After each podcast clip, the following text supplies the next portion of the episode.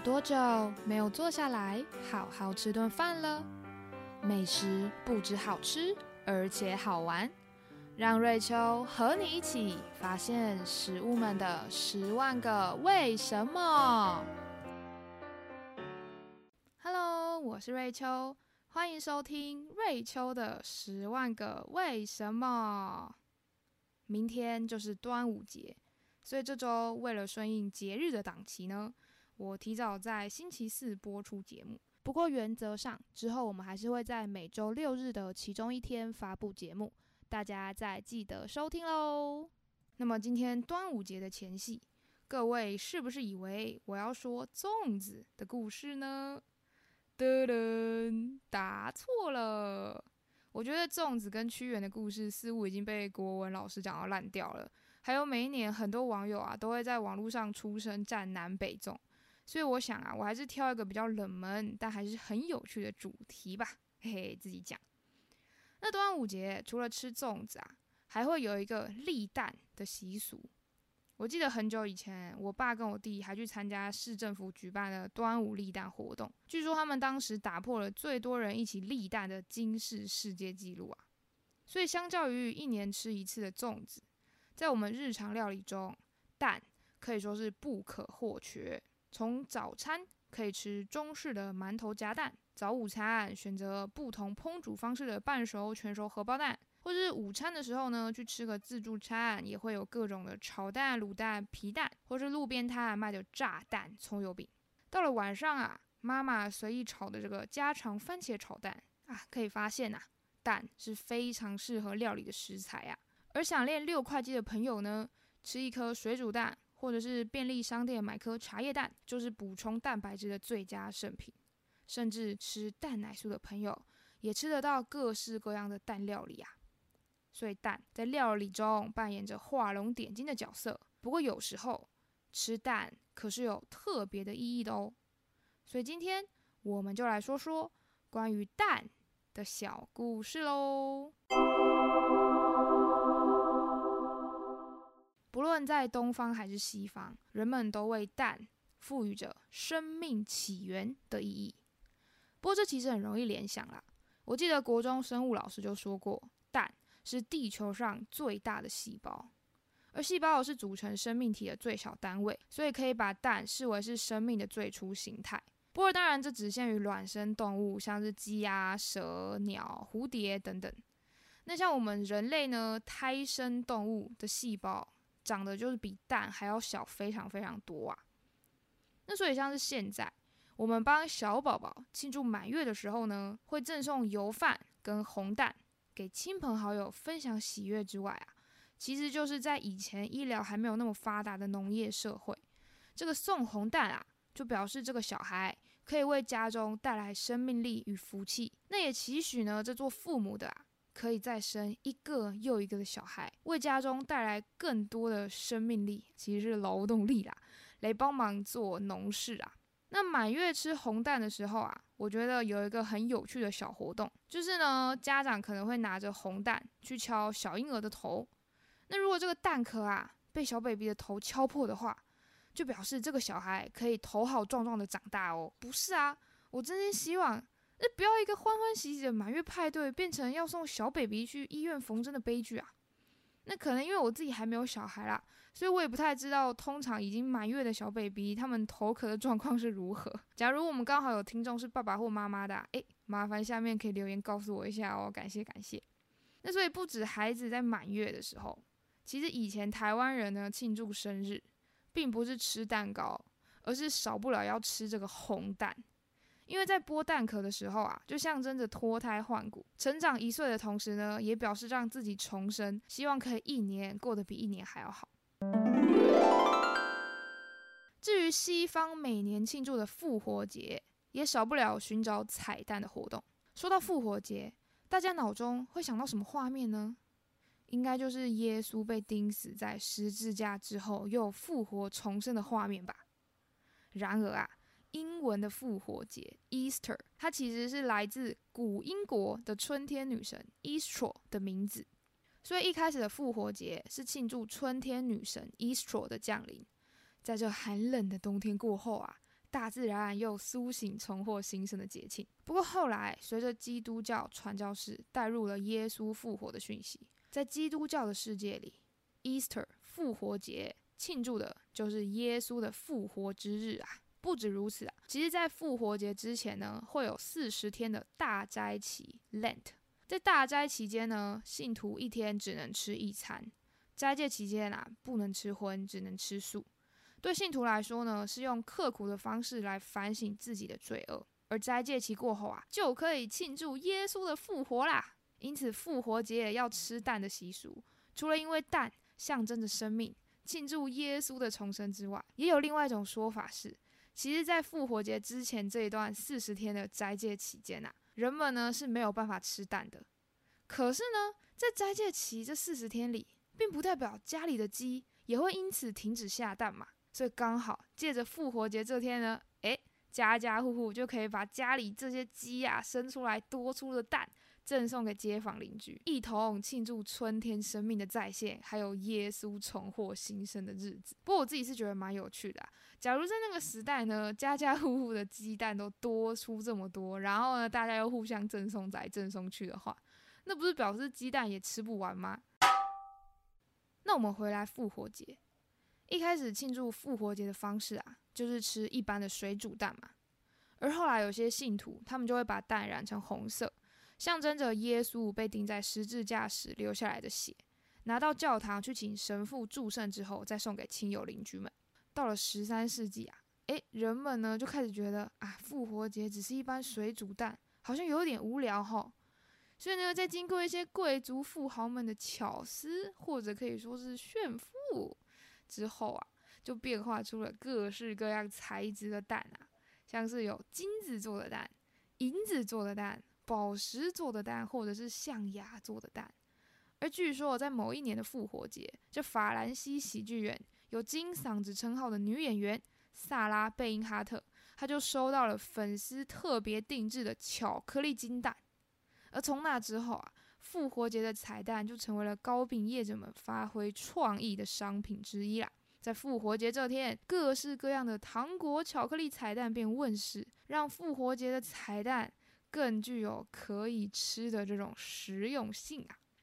那在五花八门彩蛋的梗玩的差不多之后啊，在十七世纪的德国也开始了寻找彩蛋的活动，使得如今复活节这天啊，家家户户的爸爸妈妈们就会把彩蛋放在自家的后院，让孩子们去寻找彩蛋，也为孩子们带来了更多欢乐啊！所以不止台湾的民俗庆生，或者是西方的复活节，都让蛋。跟我们生命的发源联想在一起。假如我们去阅读各国的神话故事，也可以发现蛋的身影哦。像是古希腊的奥菲斯教 （Orphism） 就描述，一开始这宇宙当中啊，是有一颗有一只蛇缠绕着准备孵化的奥菲斯蛋 （Orphic egg），而奥菲斯蛋随后破裂，分成了两个部分，上半部变成天堂，下半部变成了土地。中间便诞生出了创世之神法涅斯 （Face）。据说这法涅斯啊，戴着宽阔的头盔，还有一对金色的翅膀。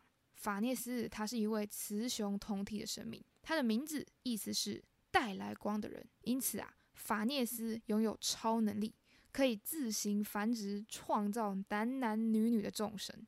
而在德尔维尼纸莎草是如此描述法涅斯的：Of the firstborn king。the Reverend One, and upon him all the immortals grew, blessed gods and goddesses, and rivers and lovely springs, and everything else that had then been born, and he himself became the sole one. 最初出生的君王应受尊敬者，在他身上所有不朽的神灵正生长着。 受祝福的男神们与女神们，以及江川河流，还有新生的春天，加上其他的一切诞生了，并且它的本身成为了唯一的一尊。有趣的是啊，在我查资料看到奥菲斯教描述这世界是如何诞生的故事时，我就想说，诶，这怎么好像跟我比较熟悉的奥林匹斯山十二众神们的故事，像是这个天神宙斯啊，总是因为自己很爱搞外遇啊，害他老婆希拉一直吃醋，要找小三报仇；或者是智慧女神雅典娜是从宙斯的头上出生的故事们不太一样。我好像对奥菲斯蛋的故事没什么印象诶。我仔细一查才发现，哦，原来奥菲斯教它是比奥林匹斯的众神信仰还要晚出现在希腊的。在古希腊呢，它是一支秘密的信仰，它也不是源于古希腊，而是受到东方的影响比较多。怎么说呢？有别于古希腊大众的多神信仰啊，奥菲斯教认为世界是诞生于一颗蛋，蛋分成的上下两部分。也造就了法涅斯神拥有着雌雄同体、二元一体的特性，就跟东方认为在我们所在的一个世界本体中啊，其实是充满各种二元对立的事物的概念是一样的。像是我们世界就充满着阴与阳、善与恶、男与女、天与地、春天与冬天、寒冷与炎热等等等，并且奥菲斯教也认为啊，人死后啊会经过轮回转世的。人的灵魂是可以透过轮回变成不同形态，再重回人间的哦。据说奥菲斯教尤其是受到了东方的埃及信仰影响，所以我们接着就来看看埃及神话是如何描述世界的诞生跟蛋之间的关系吧。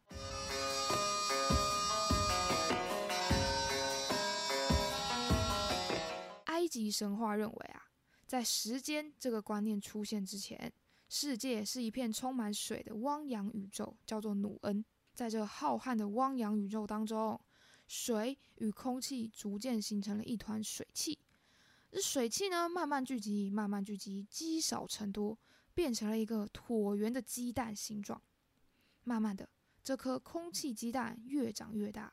终于有一天，这颗空气蛋裂成了两半，诞生出太阳之神拉。这位拉啊！他也不是等闲之辈哦，他跟法涅斯一样，拉也拥有着自我繁殖的能力，所以他有一天啊，诶，就闲着无聊，开始做男人们可能每天都很爱做的事情，他的手开始来来回回的在一根棒状物上面撸来撸去，撸来撸去，那就突然觉得啊啊，好舒服啊，就赞叹了一声，喷出了一滩液体，而这滩液体呢？比较湿的部分变成了湿气女神泰弗努特 （Tefnut），比较干的部分呢，则变成了空气之神舒 （Shu）。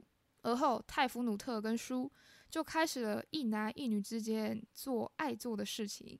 在经过一番天雷宫斗地火之后呢，也创造了天神努特还有地神盖布。而这新创造出来的神呢，又陆续生下了新的埃及神。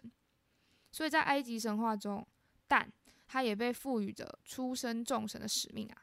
那我在查到埃及神话故事的时候，真的是有点打破我的三观呢。因为虽然我原本比较熟悉的这个希腊神话呢，也会有很多描述神跟神之间有各种的爱恨情仇的这种纠葛，可是呢，当我查到埃及神话，它竟然可以那么赤裸的写出神明之间这种私密的故事，真的是蛮惊讶的啦。那不只是希腊，还有埃及神话，我们呢也可以在其他神话看到蛋。至于宇宙起源的例子哦，先来说说台湾吧。在台湾排湾族的神话中呢，相传太阳来到了世间，生下一颗红蛋跟一颗白蛋，然后指定百步蛇来保护他们。之后这两颗蛋孵出了两个神，就成为了排湾族的祖先。或者是我从小听到的中国神话，那位开天辟地的盘古呢？也是孵化于宇宙混沌当中的一颗蛋。那我们来到北欧的芬兰，在芬兰的民族史诗《卡勒瓦拉》（Kalevala） 当中啊，就描述一开始呢，这世界啊是有一只鸭子，在空气女神伊尔玛塔 （Irmata） 的膝盖产下了六颗金蛋跟一颗铁蛋之后，在伊尔玛塔移动了他的腿，这些蛋就不小心掉到海里破了，而这些破碎的部分呢？分别变成了天空、陆地、星星，还有太阳。那源自中东的拜火教，则是传说创世之神阿胡拉马兹达 （Ahura Mazda） 在这混乱的宇宙中啊，塑造了世界。他将宇宙的乱流集合成一颗巨大的蛋，而这颗蛋其实就是人类所在的世界。所以这个由蛋壳包覆着的世界内部啊，它的上方是天，下方是地，而 Ahura Mazda 它在底部呢注入了源源不绝的水，成为了海洋。我觉得这观念听起来蛮酷的，因为这就很像是我们现在的人呢，并不是住在地球上，而是住在一颗超级巨大的蛋里面。然后我们呢，可能就正在被 Ahura Mazda 注视着。感觉我们好像都来到了楚门的世界里。诶，各位听众，如果有看过《楚门的世界》这部电影的话，应该就可以知道我在说什么啦。那我们接着啊，来到了位于太平洋南部、由一千多个岛屿组成的波利尼西亚。在波利尼西亚呢，这边的人们相信世界初始之神塔阿罗拉，他也是从一颗蛋当中出生的。之后，这个蛋呢，它的蛋壳变成了天。它 Aurora 自己呢，则化身成为了地。再来，再来，我们来到印度，印度教的创世故事呢，也是跟蛋脱不了关系的。不过在印度神话里呢，这颗创世蛋还蛮特别的，它啊被记载是一颗金色的蛋，而这颗金色的蛋呢，生出了创世之神梵天 Brahma。梵天他接着创造了万物。那我这边想补充一下，我在查资料的时候啊。得知在印度教当中，竟然有三亿三千三百万个神呢！我觉得应该找不到有其他神话也有这么多神了吧？那这些神啊，或多或少都跟创造神梵天，还有印度教另外两个很重要的神——守护神毗湿奴 （Vishnu） 以及破坏神湿婆 （Shiva） 是有关系的。所以，假如这三亿多个神啊，它都是梵天创造出来的话，哇！看来这一颗生出梵天的金蛋，应该间接上呢算得上是最会生的蛋吧？怪不得这颗蛋是金色的，因为它是最厉害的蛋啊！好了，开玩笑的啦，拜托其他神话的创世蛋蛋不要打我啊！